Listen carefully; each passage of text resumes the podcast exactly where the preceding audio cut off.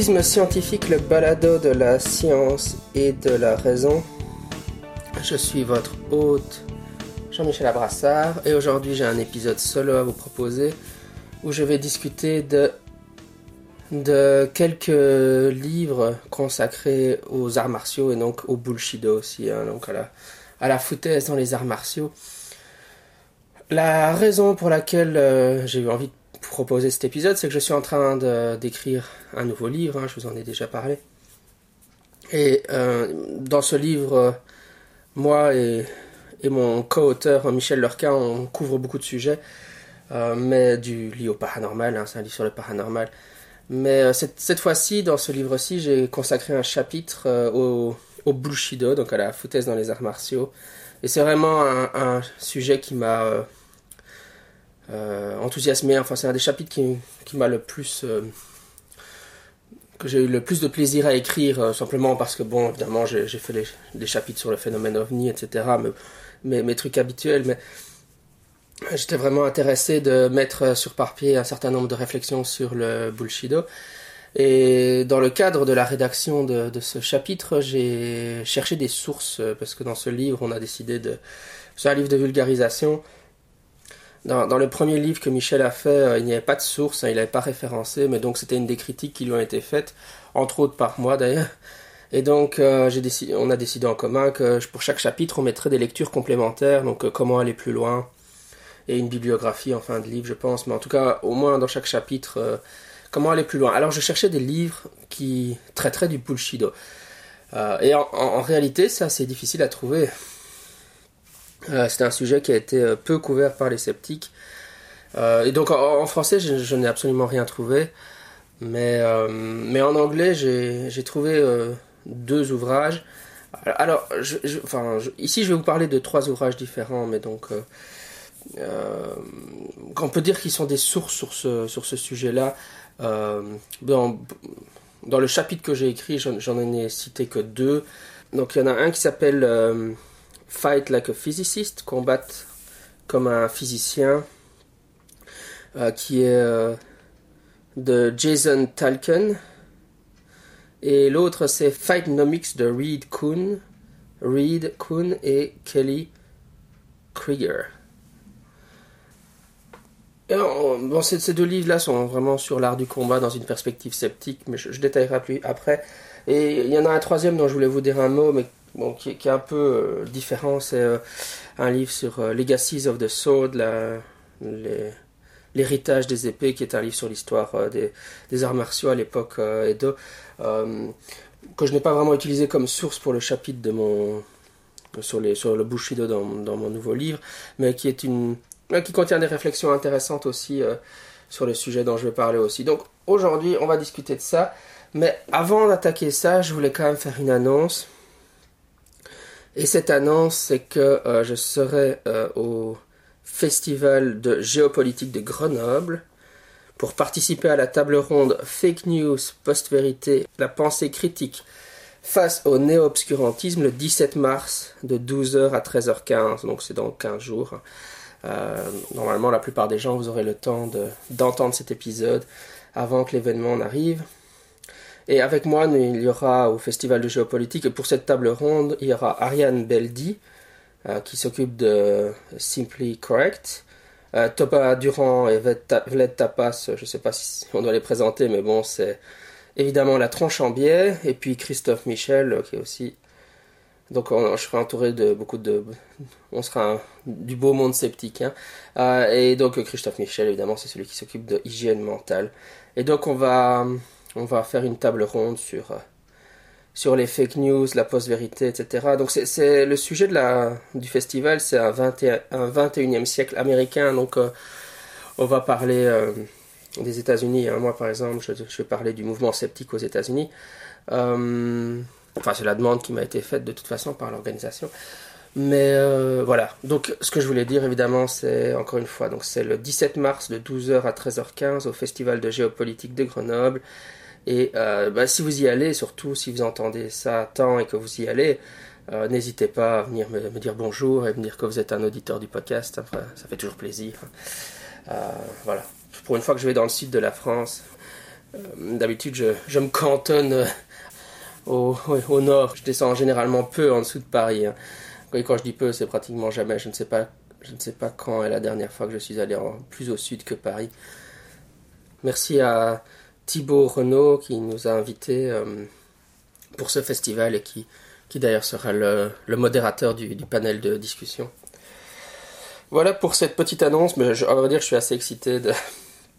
Je suis vraiment enthousiaste et content de pouvoir une fois aller euh, à Grenoble. D'ailleurs, non seulement je vais très peu souvent dans le euh, plus au sud que Paris. Euh, en fait, maintenant, je me souviens, c'est vrai j'étais allé. La dernière fois que je suis allé plus au sud que Paris, c'était quand je suis allé euh, à un week-end de, l'Observatoire zététique. je crois que c'était il y a 4-5 ans. de mémoire, il y a 4 ans, je pense, quelque chose comme ça. Oui, donc ça date. Hein. Voilà, donc oui, donc je suis vraiment enthousiaste à l'idée d'aller à, à, Grenoble. je ne suis jamais allé à Grenoble. Donc ça, en tout cas, ouais, je, je suis peut-être passé en, vitesse, mais je ne l'ai jamais visité. Donc, euh, ouais, ça va être vraiment sympa. Et puis, ce sera l'occasion de rencontrer euh, tous des sceptiques. Bon, évidemment, Christophe Michel, je, l'ai déjà rencontré à l'OZ. Euh, Vled Tapas et euh, Thomas Durand, je les ai rencontrés à la tronche en bière quand ils m'avaient invité. Ariane Beldi, sauf, sauf, si ma mémoire m'échappe, mais je ne pense que je ne l'ai jamais rencontré. voilà, donc je suis sûr que je verrai encore plein d'autres personnes vraiment super intéressantes là-bas. Très bien. Parlons un peu maintenant du Bullshido. Des trois livres. Donc, comme je le disais, euh, c'est assez difficile de trouver des sources euh, euh, concernant vraiment la, problématique du, de la, la, foutaise dans les arts martiaux. En fait, il y a pas mal de, vidéos YouTube. C'est ce une fois, j'avais mis sur la page Facebook du balado. Est-ce, est-ce que vous connaissez des sources? Je faisais un peu de crowdsourcing comme. Je demandais aux gens est-ce qu'ils connaissent des sources? Mais alors ils me disent oui, mais il y a plein de vidéos euh, YouTube qui expliquent euh, euh, pourquoi l'aïkido c'est n'importe quoi, etc. ok, mais le problème c'est voilà, c'est pas des sources. enfin, je cherche pas. Des, je sais qu'on est à l'époque où les vidéos sont plus des sur le nouveau format pour diffuser l'information. Et moi, je cherche, des, sources livresques euh, ou des articles scientifiques aussi. Euh, alors, évidemment, il y a le mouvement, euh, il y a le mouvement des martial arts studies, les études des arts martiaux, qui, produisent des articles scientifiques extrêmement intéressants. mais ceux-ci ont, le même défaut que, bien des choses en sciences humaines, c'est-à-dire qu'ils n'adressent pas ce que j'appelle le débat ontologique dans, dans le paranormal. Hein. c'est-à-dire que pour le paranormal, on peut étudier euh, euh, pourquoi les gens croient aux ovnis, on peut étudier pourquoi les gens croient euh, dans, la magie, mais on va pas, on va jamais se poser vraiment la question de est-ce que le paranormal existe réellement? Et dans les martial studies, c'est un peu le même problème, c'est-à-dire, enfin pour moi c'est un problème, mais ils, font des choses super intéressantes sur les arts martiaux, mais ils vont très peu discuter de la question de l'efficacité des arts martiaux. mis à part depuis une position méta, par exemple, en disant la question de l'efficacité, de la légitimisation de l'efficacité est très importante pour les pratiquants d'arts martiaux. Donc, ils, en parlent depuis, depuis une position extérieure, mais ils vont jamais vraiment écrire des articles d'un point de vue sceptique en disant telle pratique est problématique parce que, ou etc. Quoi. Ils vont dire, par exemple, ils vont faire un article qui dit euh, que euh, bon, le tai chi, tai chi chuan, ça vient de, le tai chi, ça vient de de pratiques euh, de danse au départ euh, pour être possédé par euh, des, esprits avant d'aller sur le champ de bataille. Et puis au 19e siècle, il y a une transformation de ces pratiques où on a un peu sécularisé la chose et c'est devenu... alors ces mouvements qui étaient en fait de la danse rituelle, on, les, présente maintenant comme des mouvements d'arts martiaux. ils vont dire ça, mais ils vont pas se positionner sur l'efficacité, martiale du Tai Chi Chuan par exemple. Hein. Voilà, bah donc c'est ça aussi, euh, simplement parce que c'est l'utilité du mouvement sceptique. Hein. c'est vraiment le propre du mouvement sceptique de s'adresser à ce genre de questions. Est-ce que le paranormal existe, oui ou non? Ou dans le cas des martial arts studies, qu'est-ce qui est efficace ou pas? Ou euh, qu'est-ce qu'il y a du bullshido, etc. Ça, c'est la première chose. Et alors aussi, euh, au niveau de l'histoire des arts martiaux, il y a des sources, par exemple, il y a plein de magazines. Hein. Maintenant, de temps en temps, je lis Aikido Magazine, hein, qui est fait par Léo Tamaki, euh, un prof d'aïkido dont j'ai fait quelques stages avec lui. il y a des bonnes choses dedans, mais il y a aussi euh, pas mal de mauvaises choses, entre autres dans Aikido Magazine par exemple. Il y a, chaque, fois une section sur le shiatsu euh, qui est surtout humoristique, je pense, mais bon, pour moi en tout cas. Je me souviens encore du numéro où il disait qu'il y avait un point d'accrupression sur le sommet du crâne et ça permet d'influencer la constipation. J'avais un peu du mal à voir comment appuyer sur le haut du crâne avait un impact sur la constipation, mais enfin bon, c'est le genre de choses qu'on trouve dans Aikido Magazine.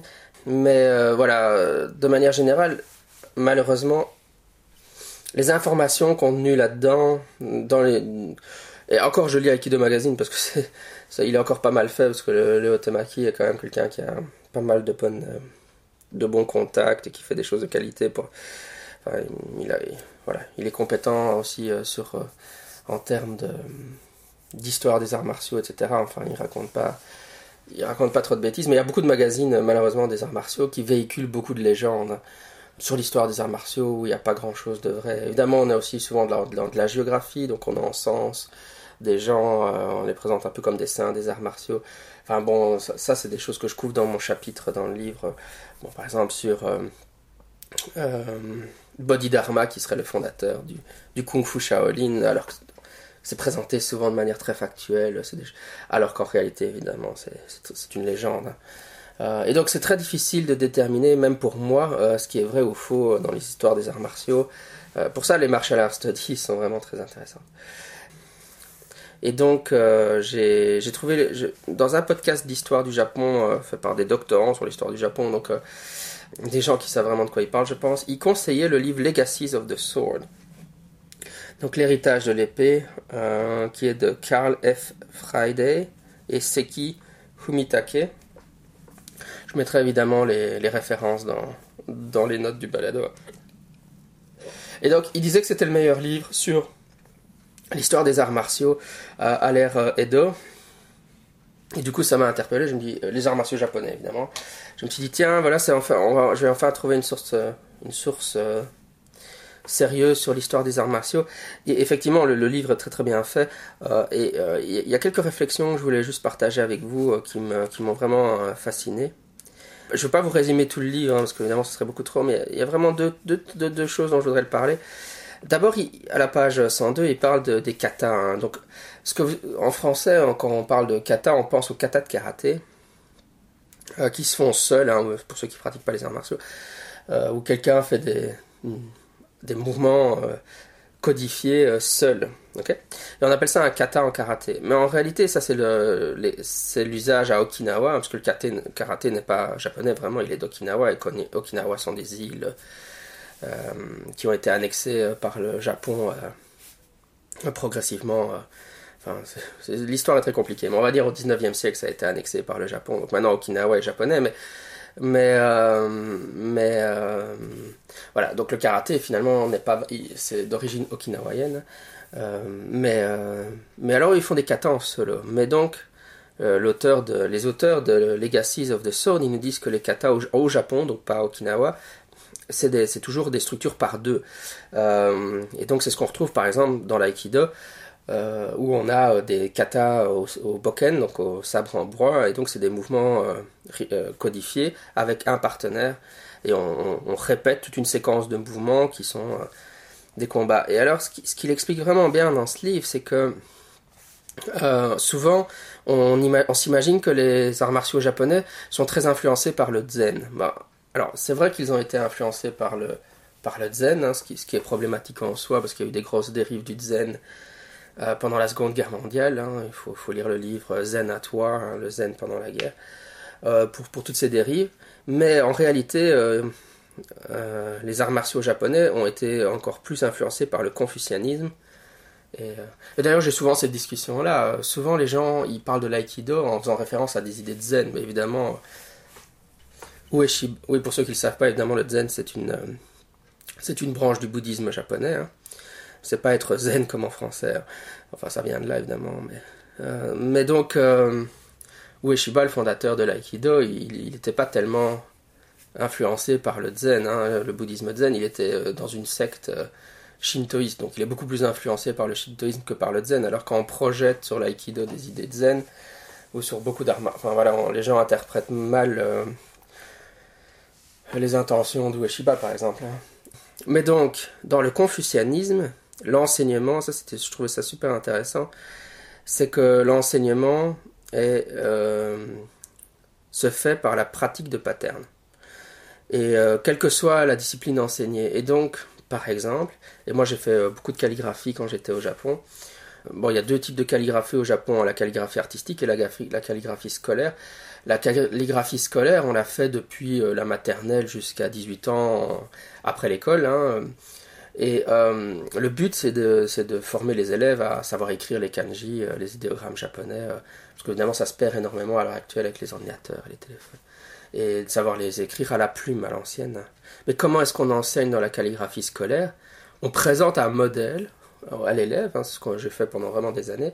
Ça m'arrive encore d'en faire d'ailleurs, mais moins depuis que je suis revenu du Japon.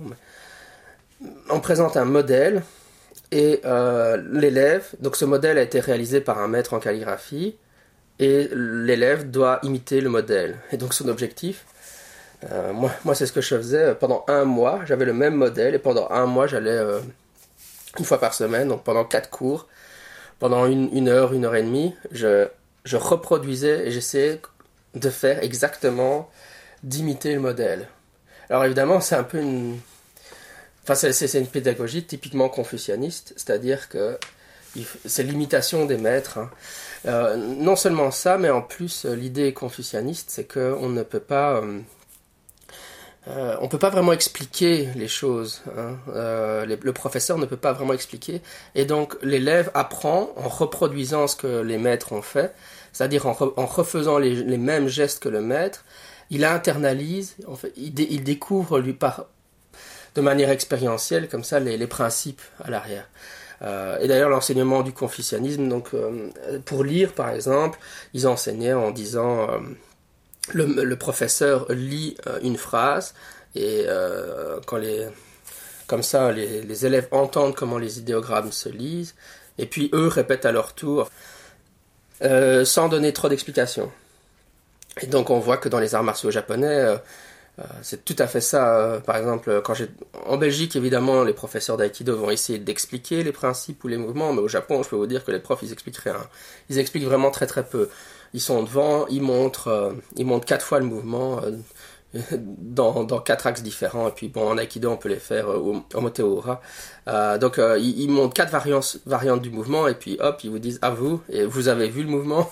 Et donc et même chose quand vous travaillez avec un partenaire, le partenaire au Japon, il va pas expliquer le mouvement, il va, il va vous le faire, et puis après vous, vous allez lui faire et il va vous guider pour que, pour que vous, exécutez bien le mouvement. Et donc c'est, vraiment une approche expérientielle. Hein. donc c'est en faisant le mouvement, en imitant, par l'imitation du mouvement idéal, euh, qu'on apprend, euh, qu'on apprend les arts martiaux. Voilà. Donc ça, enfin, le, pourquoi je parle de ça, bah, évidemment, c'est parce que c'est quelque chose qui va être très fort critiqué euh, dans le cadre du, des débats autour du bullshido, puisque quand on fait ça, évidemment, quand on fait des katas de ce type-là, on ne pratique pas sous résistance. Donc le, partenaire n'essaye pas de, résister euh, et certainement, il n'essaye pas de résister autant que possible. Hein. Alors qu'évidemment, des disciplines comme le MMA ou la boxe ou, ou euh, Muay Thai, etc., le partenaire, euh, ben, il va pas résister à fond, tout le temps, hein, mais il y a des moments où la pratique se fera sous résistance. Euh, bah, de plus en voilà.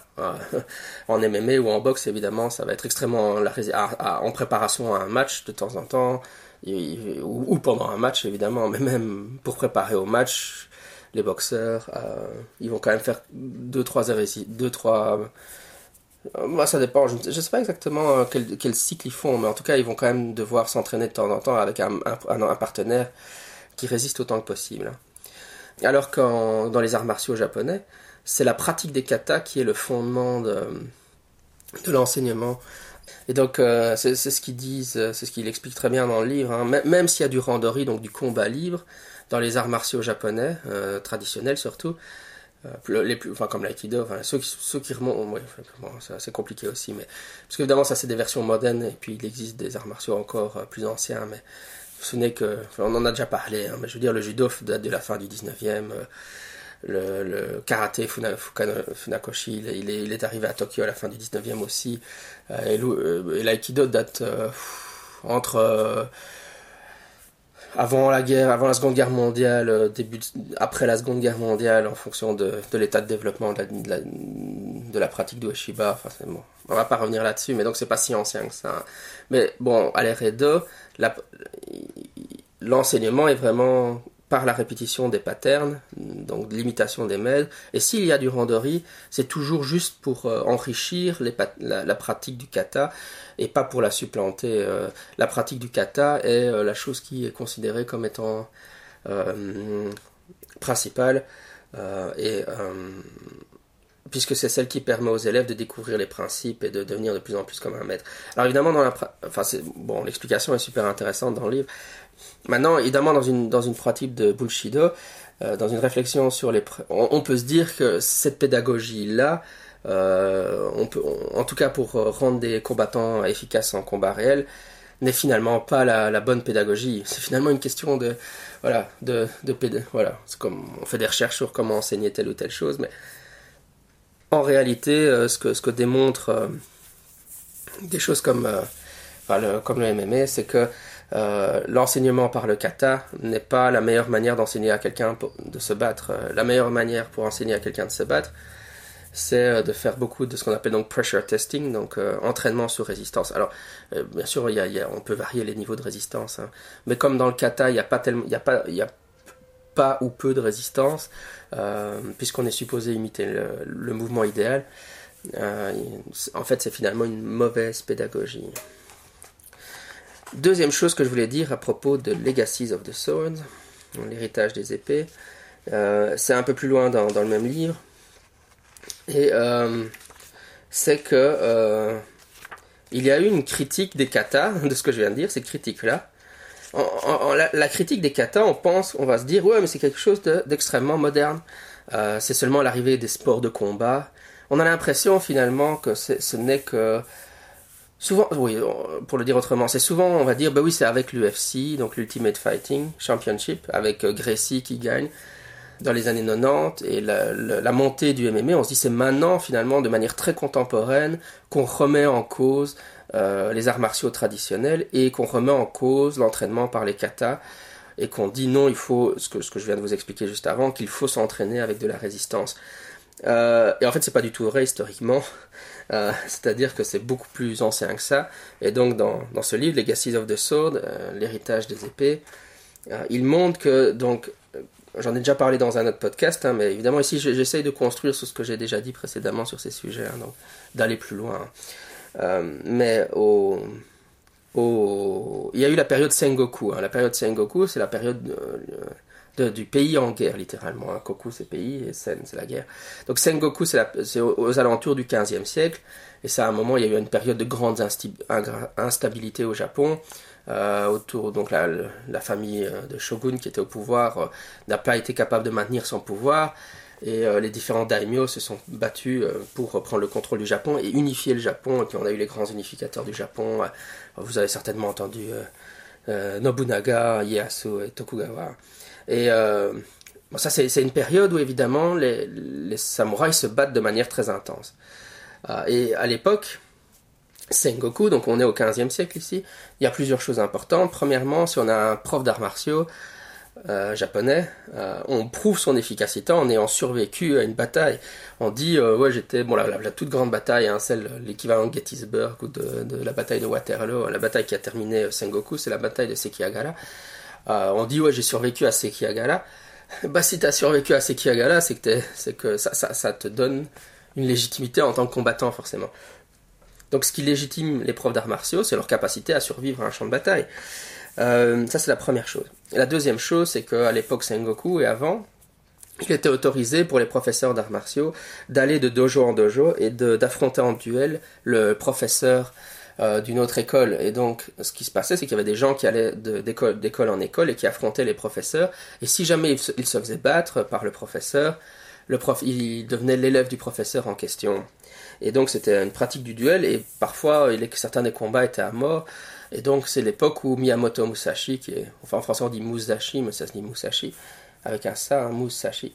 Euh, bon, en français on dit Musashi. Euh, Miyamoto Musashi, il a, euh, il a fait, euh, donc, euh, c'est le samouraï le plus célèbre de l'histoire du Japon, mais donc euh, il a fait des très nombreux duels.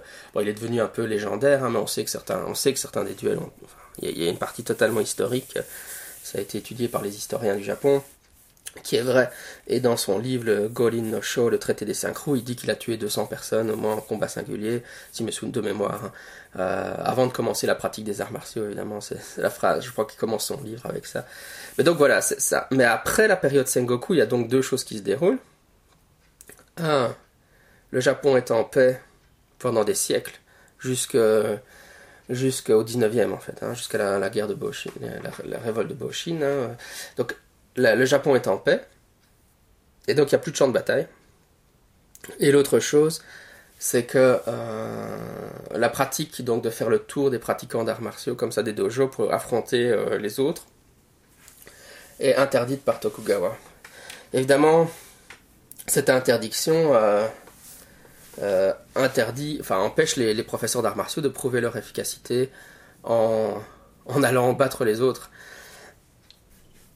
Alors, euh, les historiens de Legacy of the Sword disent qu'en pratique, ça continue à se faire, mais comme ça avait été officiellement interdit par, euh, euh, le shogun Tokugawa, la famille Tokugawa, bah, les profs d'arts martiaux qui voulaient pas le faire, qui ne voulaient pas prendre le risque d'aller se battre avec d'autres pour prouver leur efficacité, ben, ils avaient une excuse, une excuse toute faite pour ne pas le faire. et quant à, au fait que pendant les Redo, donc après la période Sengoku, il n'y avait plus de bataille, c'est là a, que les Japonais ont instauré le système des linéages. Et les linéages dans les arts martiaux traditionnels euh, chinois et japonais, c'est super important. Je suis un élève d'un élève d'un élève. Par exemple, j'ai été le disciple du disciple.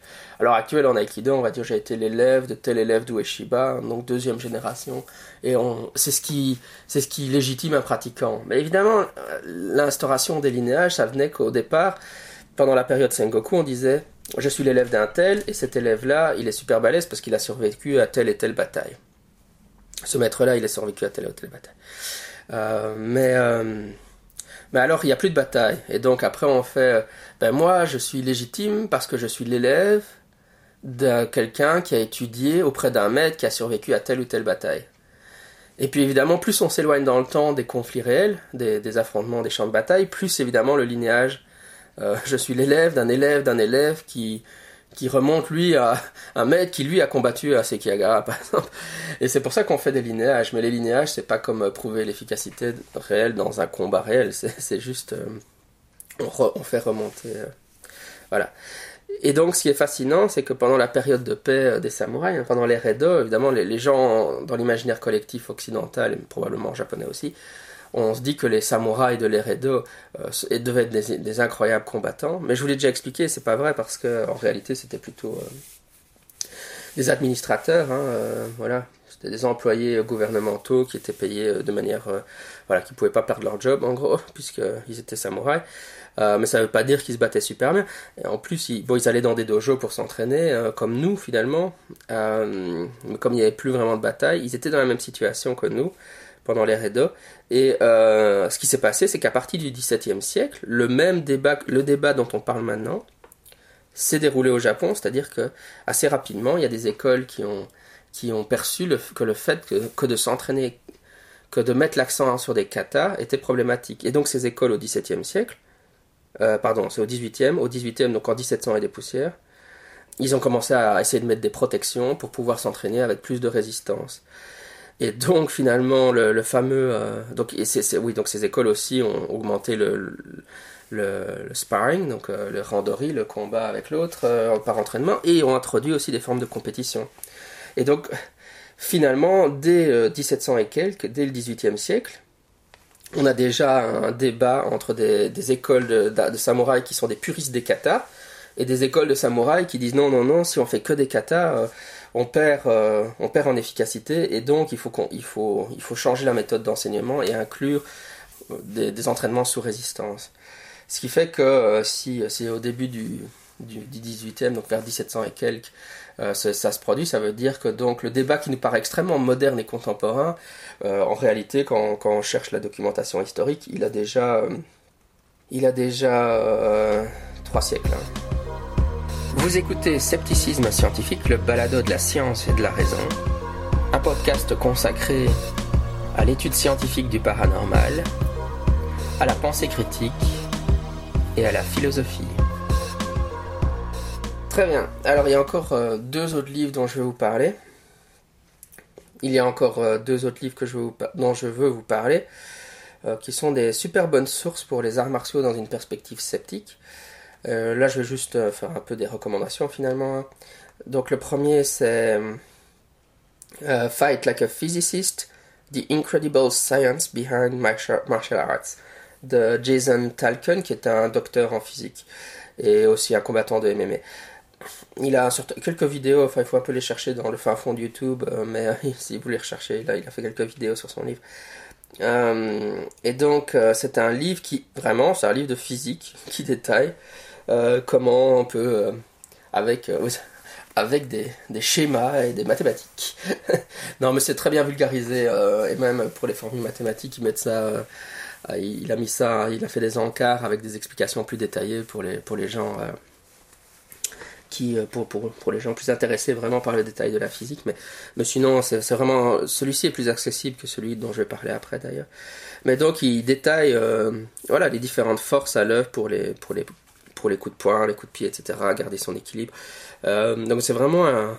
Enfin, le titre dit tout en fait. J'ai pas grand chose à dire d'autre. C'est vraiment un physicien qui analyse l'art du combat et euh, c'est vraiment très bien fait. Mais donc, il y, a évidemment, non c'est pas un mais, mais il y a évidemment le chapitre 9 qui est considéré au, consacré au ki et aux pseudosciences dans, dans les arts martiaux.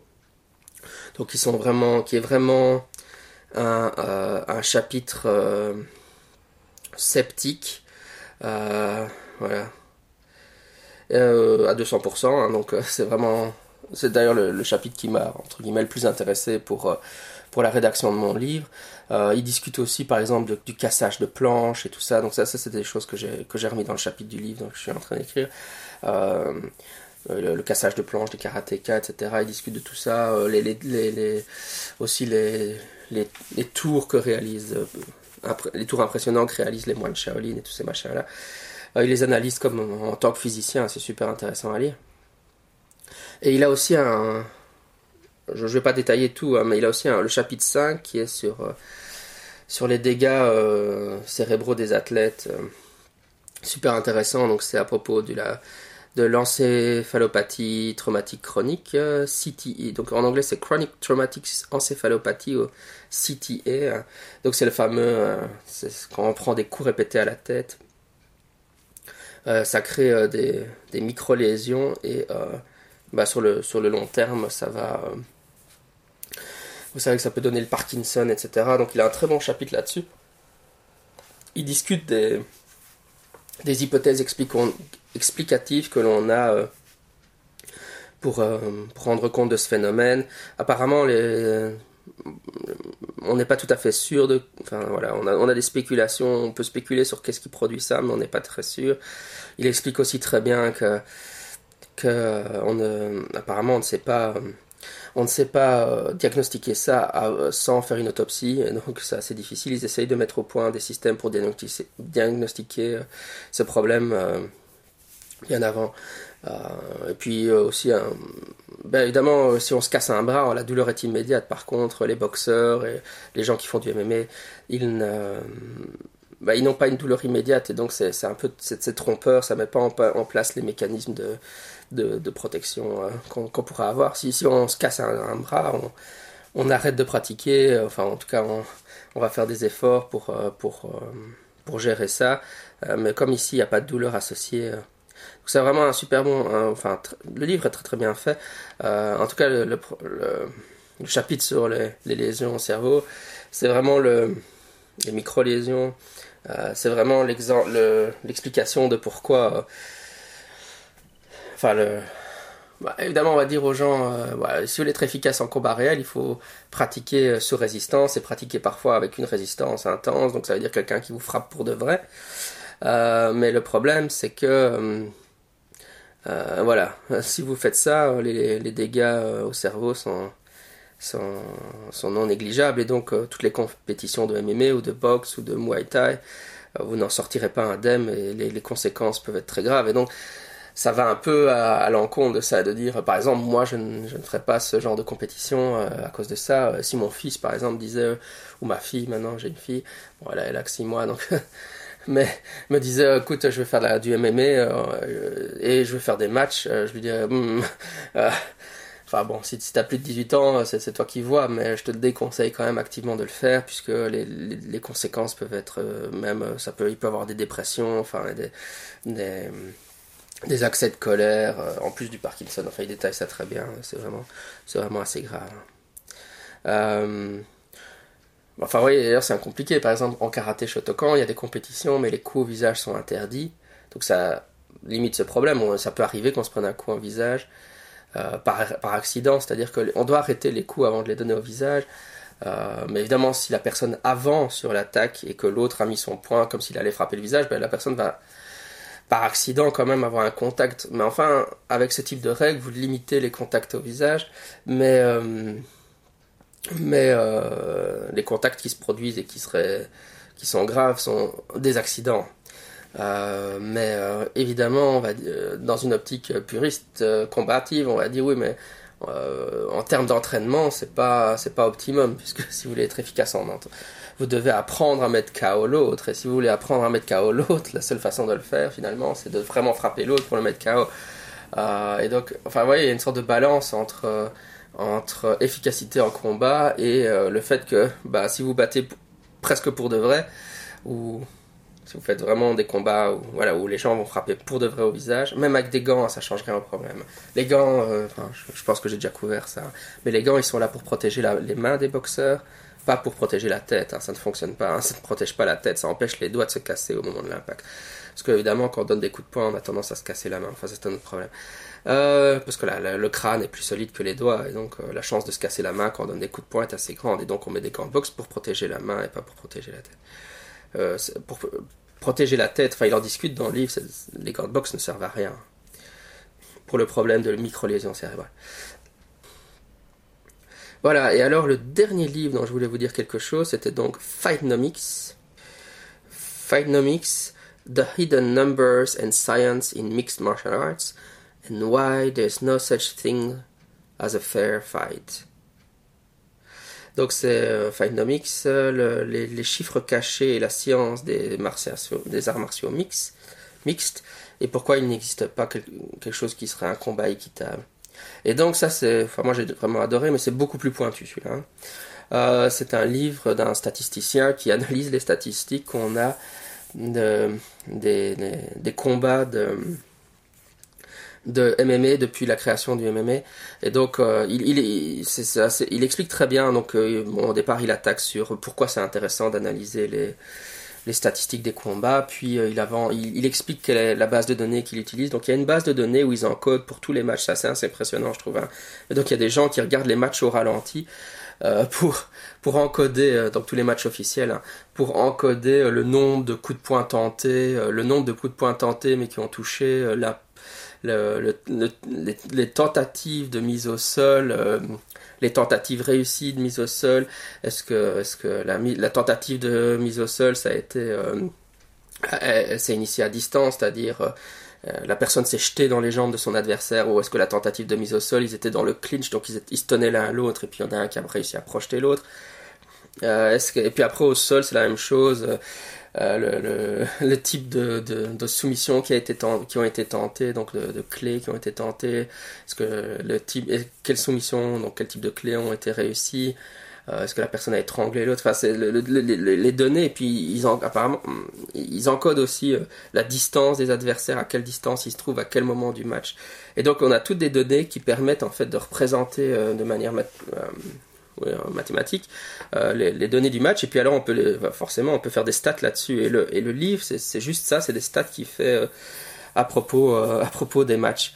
Et donc ça permet de bah, vraiment de se faire une idée de, de ce qui fonctionne et ce qui ne se fonctionne pas en combat de MMA. Évidemment, encore une fois, c'est la meilleure approximation, je pense, de ce qui fonctionne et ce qui ne fonctionne pas en combat réel. Et donc, on voit par exemple à quel rythme le combattant tente des, jabs, donc des coups directs du poing euh, avec la, euh, le pied avant, hein, le, poids qui est... vous imaginez un boxeur, il a un point vers l'avant, un point vers l'arrière. Hein, donc le jab, c'est juste le point avant.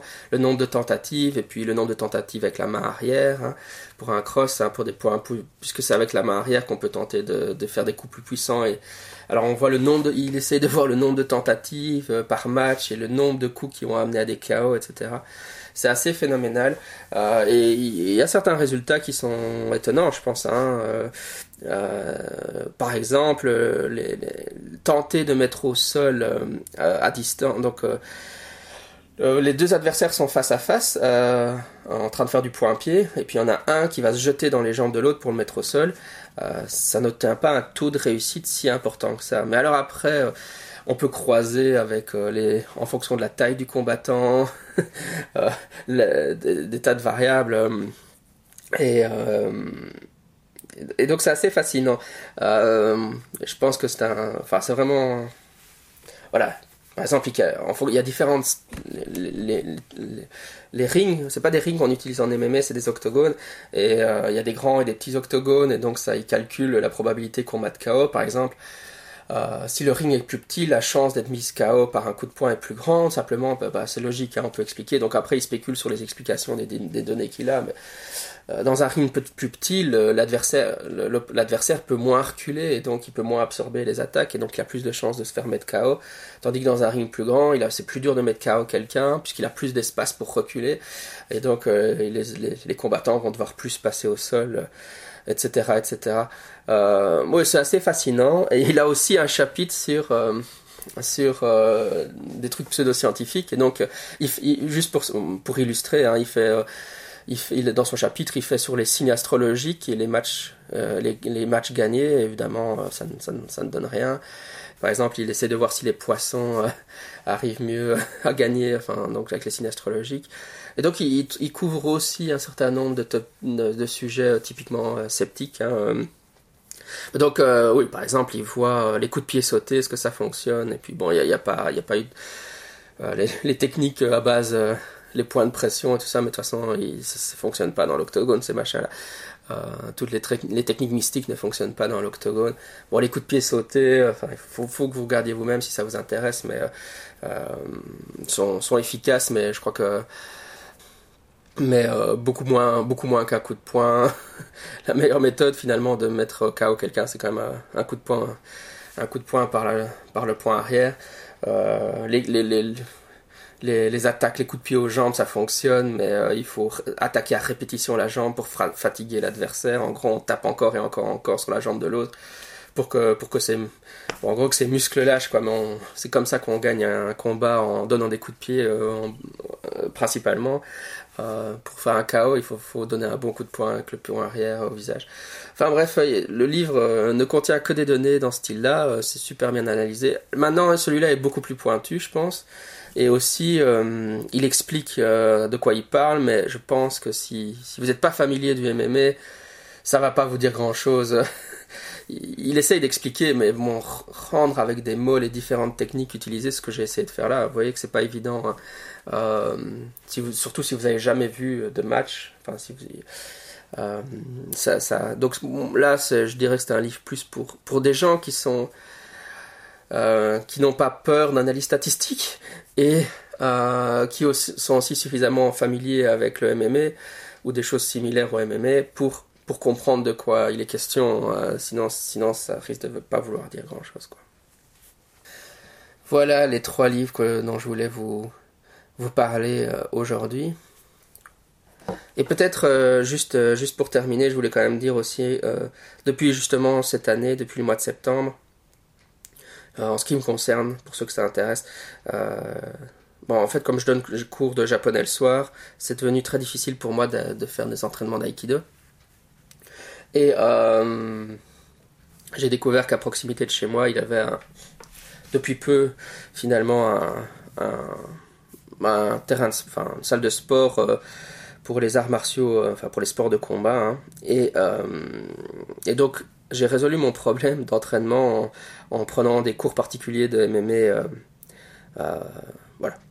Donc depuis le mois de septembre, bon maintenant, je fais ça de manière assez irrégulière. Enfin voilà, c'est des cours particuliers, ça coûte un pont, mais de temps en temps, je vais voir le prof et on fait, on fait un peu de MMA. Euh, et ça m'a beaucoup aidé pour lire justement le deuxième livre, puisque ça, en gros, ça me familiarise avec le vocabulaire et les techniques et les stratégies des combattants d'MMA. Bien entendu, moi, je lui ai dit que je n'étais absolument pas intéressé par faire de la compétition et que bon voilà j'ai passé 40 ans et que ce qui, m'intéresse c'est surtout la, une optique de self-défense et justement me familiariser un peu avec le style mais c'est vraiment très chouette voilà et donc on fait on fait un peu de sparring mais évidemment il n'attaque pas euh, il n'attaque pas aussi fort qu'il attaquerait je suis, ses élèves habituels, je pense, ou ceux qui sont intéressés par la compétition, en tout cas. Euh, il, y va, il y va mollo avec moi. Mais, euh, mais en tout cas, ça me permet de, de, de, voir un peu comment fonctionne les MMA. Donc ça, ça aide quand même fort euh, pour, pour comprendre entre, autres ces discussions-là. Euh, voilà pour, pour mon entraînement à moi. Enfin, moi j'ai trouvé ça super intéressant et entre autres, pour les stratégies de légitimation, c'est assez fascinant. Donc les stratégies de légitimation, j'en ai parlé dans un autre épisode, mais c'est comment est-ce qu'un comment est-ce qu'un professeur essaye de convaincre qu'une technique marche? Bah, C'est vrai qu'en Aikido, euh, quand un professeur dit on va faire le mouvement de telle ou telle façon, il va dire bah, parce que bah, tel ou tel maître, euh, Dan, le fait de telle façon, et lui-même, justement, il était dans le linéage direct d'Ueshiba, par exemple. C'était un élève d'un élève d'Ueshiba, ou c'était un élève direct d'Ueshiba. Il le faisait comme ça. Et donc, la stratégie de légitimation, c'est par le linéage et euh, par euh, les maîtres le font comme ça.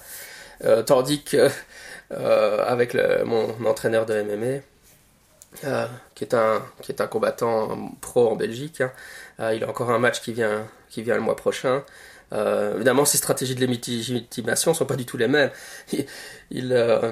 me montre un mouvement et il me dit ah ben j'ai réussi euh, j'ai réussi à mettre KO un mec en faisant ça par exemple. Et donc sa stratégie de légitimation c'est exactement ce dont on discutait avant hein, sur l'histoire des arts martiaux au Japon. Ses stratégies de légitimation c'est c'est les matchs les matchs qu'il a fait soit lui ou soit des élèves. Donc il va raconter par exemple tel élève a fait ça dans un match ou euh, donc il utilise finalement son expérience directe ou l'expérience directe de ses élèves dans les matchs, dont, il coach évidemment, puisqu'il a plus ou moins le même âge que moi, hein, je crois qu'il a 38 ans, enfin bon, quelques années moins.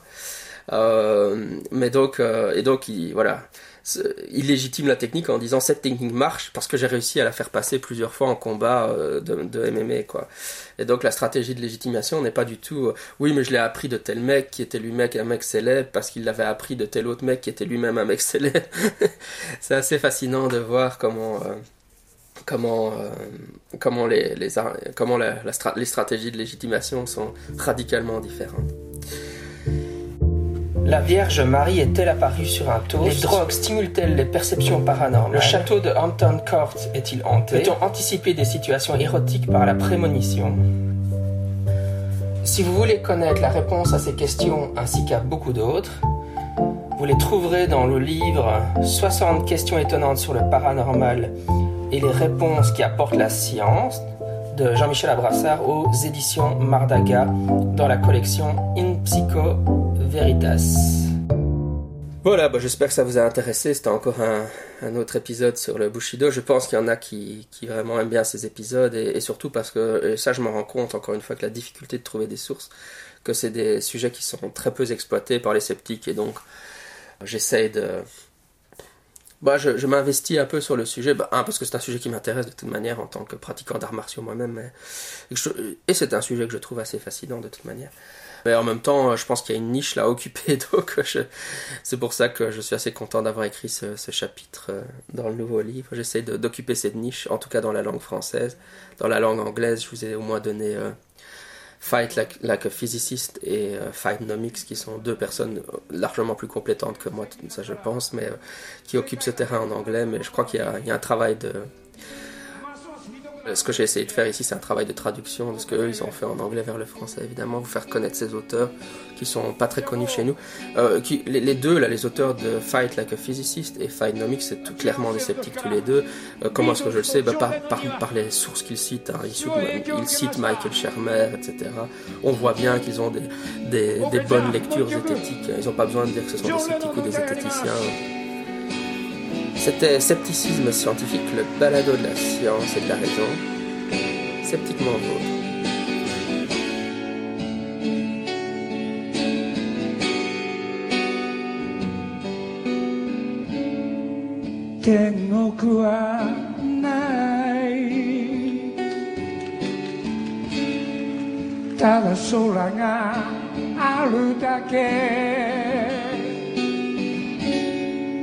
国境もない。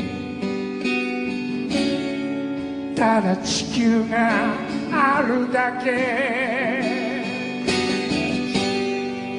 みんなが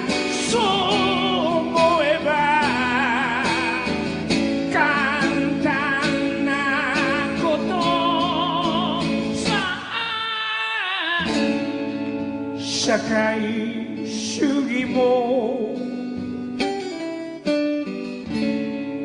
資本主義も偉い人も貧しい人も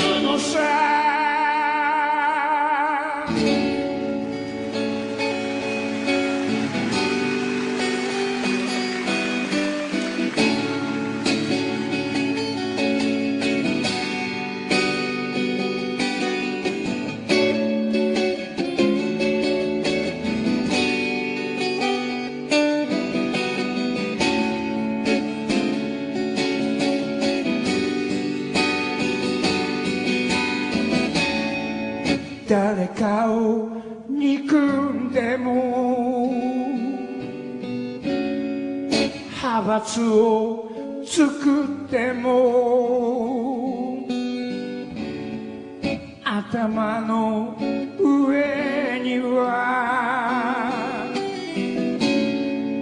ただ空があるだけ。みんな